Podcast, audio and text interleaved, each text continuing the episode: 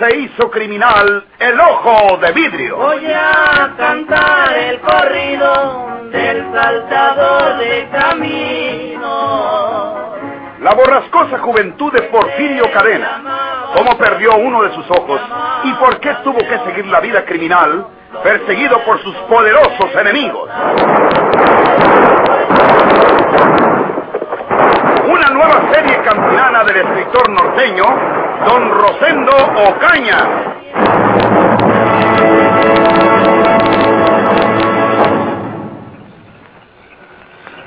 Porfirio Cadena debe habernos sentido cuando descendíamos hasta aquí.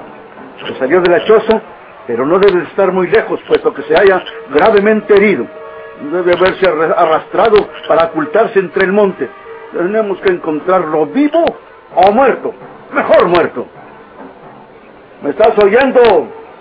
Porfirio Cadena, es mejor que hables y que te entregues. Nosotros te podemos llevar en una ambulancia para que te curen en el hospital. Habla. ¿Dónde estás? Se acabó todo para ti, hombre. Compréndelo. No tienes escapatoria. ¿O prefieres morirte abandonado y quedar por ahí hasta que se pudran tus huesos? Maldito. Tiene la esperanza de que la mujer venga luego con el médico. ¿Y si la señora Salinas mintió, inspector? Ah, Si Porfirio estuviera tan grave como ella dijo, ya se hubiera entregado, o no se podría mover de donde estaba. No hay delincuente, Porfirio que sea, que no le tema morir sin ningún auxilio. Porfirio, si ha oído lo que usted acaba de decir en voz alta, tiene que comprender que ya es inútil esperar el médico que le traiga esa señora. Se entregaría si estuviera por aquí oculto. es verdad. Puedes tener razón tú, Ernesto. Eh, levemente herido no está, porque para heridas leves no abusan médicos los malhechores. Puede haber de por medio una mentira de la señora Salinas. Sigan ustedes buscando por aquí. Rastreen esto palmo a palmo hasta estar seguro de que Porfirio no está aquí, o encontrarlo vivo o muerto. En el interior de la cabaña hay huellas de sangre, por el precipicio también, pero todo puede ser un estratagema de Porfirio. Ya lo conocemos. Bueno, yo voy a interrogar de nuevo a la señora Salinas, y tiene que decirme la verdad.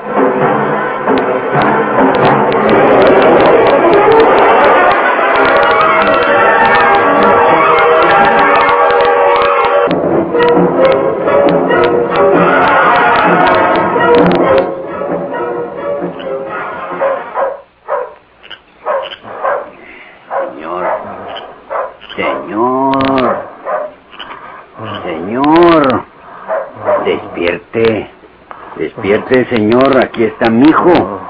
Ha llegado mi hijo, el doctor. Va a curarlo a usted, señor. Déjelo, papá. Déjelo que duerma. Está malo, hijo. Si hubieras visto cómo lo levantamos de la carretera. Empapado de sangre, mijo. Esa camisa es de las mías. Se la pusimos luego que lo curamos provisionalmente con agua caliente. Está casi inconsciente. La fiebre es muy alta y es preciso controlarla. Dejémosle solo un momento. Usted sí sabe, mijo. Voy a redactar una receta y la mando a surtir enseguida, papá. Sí, mijo, sí.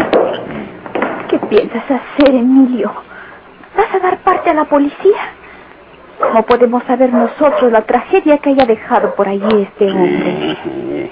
Son heridas de bala, mijo. No dijo nada. No contó lo que le ha pasado. No. Te lo hubieras preguntado. ¿Y para qué le preguntaba nada si apenas podía hablar? ¿Mm? Era un puro quejido el hombre, casi encina como está ahorita. Pero, pero puede haber sido asaltado por ahí. A mí se me hace que no. Tiene fachas de un hombre malo. Mm. Cuando volvió en sí, después que lo curamos, le exigió a Arturo que le entregara su pistola y la tiene debajo de la orillita del colchón, por el lado de la pared, al alcance de su mano. Muy mal herido, pero con la pistola encajada en la cintura. Ancina lo hayamos tirado en medio de la carretera. Mande a alguien para que surte esta receta, padre. Ahorita mismo, mijo. Anda tu mujer. Dásela a Salustiano. Dile que vaya a la botica que queda en la entrada de la ciudad y que se la surta. Bueno, Dale con qué. sí.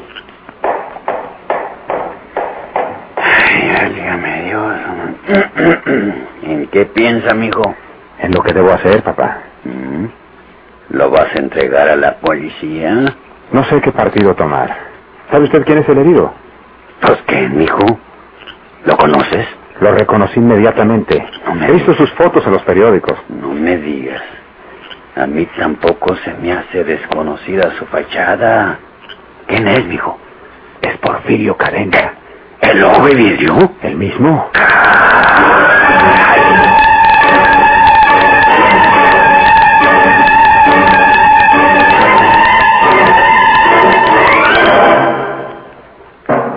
Por favor, señor inspector, no me crea usted capaz de una mentira en tales circunstancias. Yo le he dicho la verdad. Porfirio Cadena se hallaba sumamente grave cuando yo lo dejé en la cabaña del monte. Apenas podía hablar. No se separaba las manos de la herida del pecho y le brotaba la sangre constantemente.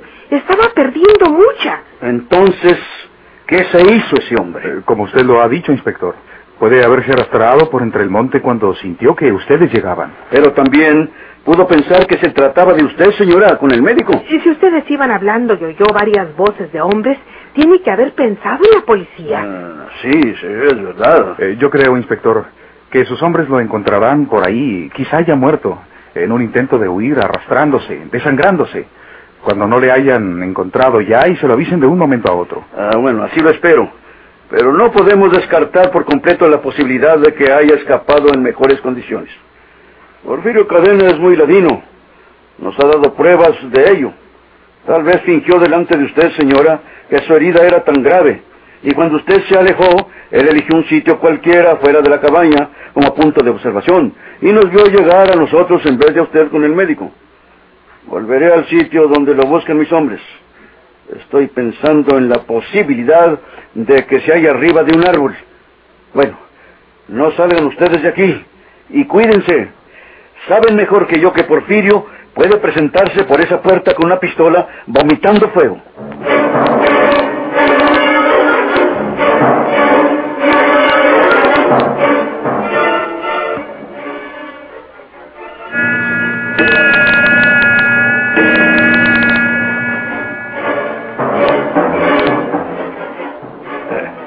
Las dos de la madrugada.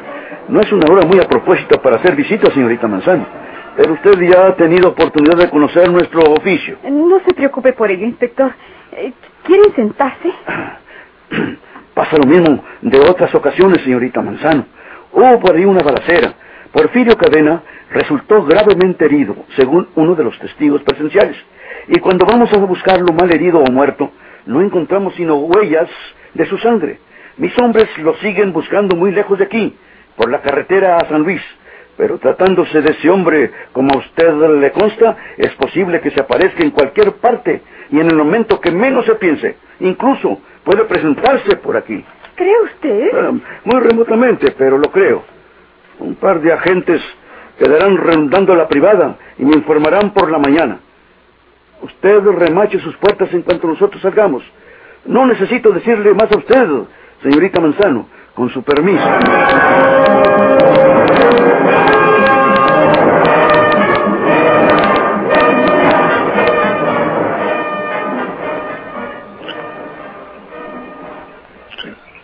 Porfirio Cadena es un asesino muy peligroso. Con más ganas hay que entregarlo a la policía antes de que vuelva en sí. Háblales, mijo. Háblales. Espere, papá. Si lo entregamos a la policía, ellos lo enviarán al hospital y allí lo curarán. Pero si está muriendo. Si sus heridas fueran mortales de necesidad, ya se hubiera muerto, papá. No ha sucedido así porque tiene remedio. Y si después de curado piensa que nosotros lo entregamos a la policía, y si como lo ha hecho otras veces escapa de la prisión, nos buscará para tomar venganza. Hijo. No temo por mí, sino por ustedes. Este hombre ha atacado a seres débiles sin importarle para nada esta circunstancia. ¡Mi pistola! ¡Mi pistola! Ah, ya volvió en sí. ¿Dónde está mi pistola? Arturo, hijo, venga.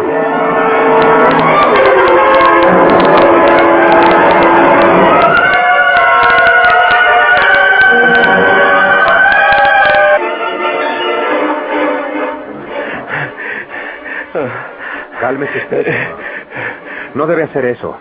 Cualquier esfuerzo puede hacerle sangrar de nuevo la herida. Ah, ¿qui- ¿Quién es usted? Soy el doctor Salazar. Usted es hijo del dueño de aquí, ¿verdad? Eh, sí, señor. Mi padre es el dueño de esta granja. No se excite usted porque le hace daño. ¿Sabe quién soy yo? Eh, Pues, eh, Dígame la verdad, ¿lo, lo sabe? sí lo sé. Antes he visto su fotografía en los periódicos. Lo reconocí en cuanto le he visto, pero... Mire, doctor, que no se le ocurra a usted denunciarme a la policía, porque acabó con usted y con el último de su familia, con todos. No amenace. No está bien que amenace. ¿Quién soy yo? Dígame quién soy yo, a ver si es verdad que me ha reconocido. ¿Quién soy yo? ¿Eh? Porfirio Cadena. Sí, sí, es, es- es verdad. Me reconoció usted. Pero ya le digo, doctor, si usted me entrega a la policía, estando como estoy sin poder defenderme, un día tengo que volver para buscarlo y matarlo junto con los viejos. En esa forma quiere agradecer lo que ellos han hecho por usted. Lo levantaron cuando se lleva usted tendido en la carretera inconsciente, donde cualquier automovilista podía haber pasado por sobre su cuerpo. Lo trajeron aquí a su casa y lo estamos curando. Sí, sí, pero... No diga nada. Ya no hay ningún esfuerzo. ¿Sabe usted cuál es la mejor medicina para su estado? El reposo, el descanso. En una semana estará usted bien. ¿Eh? Una semana. El tiro ha sido peligroso. No se preocupe porque alguien lo pueda denunciar. Nadie lo hará. La granja de mis padres está aislada de todas las demás. En unos cinco kilómetros a la redonda no hay más que el bosque y el camino que lleva a la carretera. Por lo tanto, nadie se ha dado cuenta de esto. No daré parte a la policía porque... porque no quiero complicaciones con usted. Pero no se excite más. Descanse con la seguridad de que nadie le molestará. Gracias. Gracias, doctor. Perdone lo que le dije ahorita. No se preocupe. Todo está olvidado. No puedo curarme más pronto. Tengo tantas cosas que hacer. Eh, Quiero irme para mi tierra. Pero antes tengo que... ¡Ay! ay, No le digo que le hace daño esa excitación. Si no se decide a descansar, a olvidarlo todo por unos días, no sanará, menos sanará usted pronto. Haga lo que le digo. Sí, sí, doctor. Eh, oiga, oiga, oiga, la policía. Van por la carretera, señor. Eh, ¿Dónde está mi pistola? ¡Aquí! ¡Ay!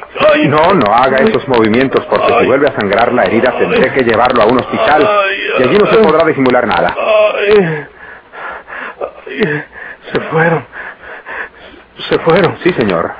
Le digo a usted que van por la carretera. Estése quieto y aquí no le pasará nada. Necesita dormir. Eso le hará mucho bien.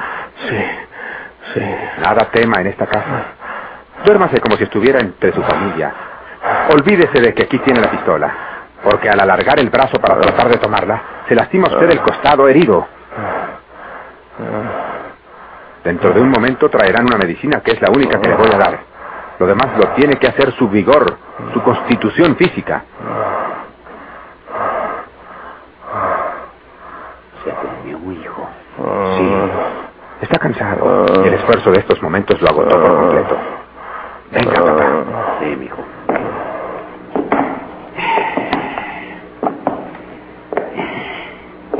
¿Y cómo le damos la medicina si está dormido? Lo dejan dormir unas horas. No lo despierten mientras tenga ese sueño profundo que le hace tanta falta. Cuando comience a moverse, cuando quiera despertar, le hablan y le dan una cucharada del frasco que van a traer. Una cucharada chica, azucarada, ¿eh? Eh, sí, hijo, sí. ¿Oyeron la patrulla por la carretera? Sí, mamá. ¿Y si vinieran? ¿A qué pueden venir? Tu mamá tiene razón, hijo. La policía puede hallar el rastro de este hombre y registrar todas las casas cercanas. ¿Mm? También la de nosotros. Si así fuera, procuren que no lo encuentre la policía. Póngale llave a ese cuarto y díganle a la policía que era la recámara del hijo casado que tienen y que quedó sin moverse nada de allí, porque así lo dispuso él.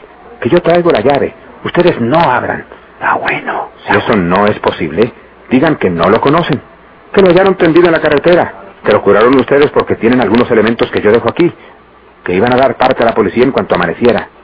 No hablen nada de mí, porque la policía reclamaría mi deber de avisarle inmediatamente. Eso es todo. Déjenlo dormir todo lo que pueda. Parece que la fiebre va cediendo y todo se debe a su formidable constitución física. Es muy fuerte el y muy malo. Válgame, válgame la policía otra vez. Sí. Como no vengan para acá, Virgen Santa.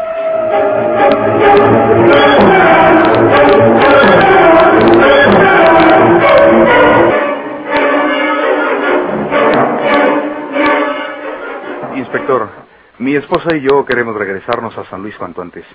Hemos obedecido sus disposiciones permaneciendo en esta capital, pero usted sabe el peligro que representa para nosotros estar cerca de ese asesino. Eh, queremos partir por la mañana. Antes tenemos que hablar un poco, señores Salinas. Esperen. Sí, señor. Déjenos solos.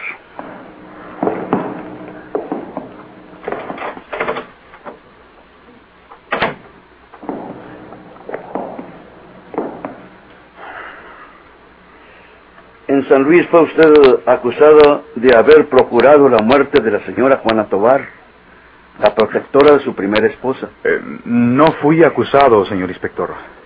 Eh, la policía investigó la muerte accidental de la señora Tobar, porque mi esposa era su heredera, pero certificó que su muerte fue accidental. Eh, Es un asunto esclarecido por la justicia de San Luis, como puede usted comprobar, inspector. Y aquí está mi esposa que lo diga. Así fue, inspector. En cuanto a usted, señora Salinas, también estuvo involucrada en la muerte accidental de la señora María Inés García, la primera esposa de su marido. Es el mismo caso de Polo en la muerte de la señora Tobar. Yo estaba con María Inés en el mismo tren y en el mismo coche observatorio cuando ella se lanzó al vacío para matarse. Y es natural que se me interrogara o, o que se sospechara de mí por lo pronto. Pero ningún cargo me hizo la justicia de Querétaro, que fue la que conoció del caso. Como puede usted comprobarlo, si así lo desea. Eh, Nos vamos a San Luis en el tren de la mañana, inspector. Ya hemos empacado. Eh, ya les he dicho que necesito un acuerdo del fiscal para permitirles abandonar esta capital. No pueden partir por ahora.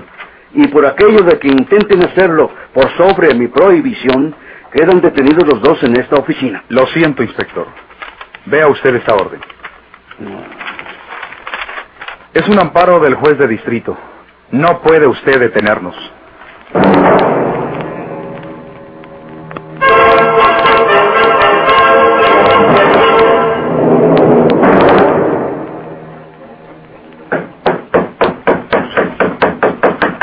Arturo, Arturo, están tocando a la puerta. Sí, sí.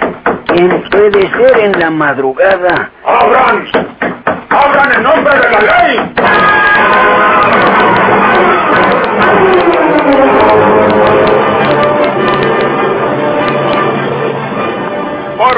¿Por qué se hizo criminal el ojo de vidrio?